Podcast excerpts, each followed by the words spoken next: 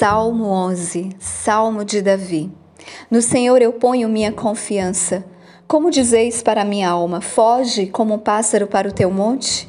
Porque eis que os perversos curvam seu arco.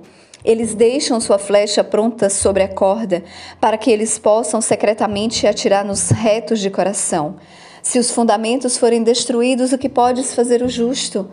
O Senhor está no seu santo templo, o trono do Senhor está no céu. Os seus olhos contemplam e as suas pálpebras provam os filhos dos homens.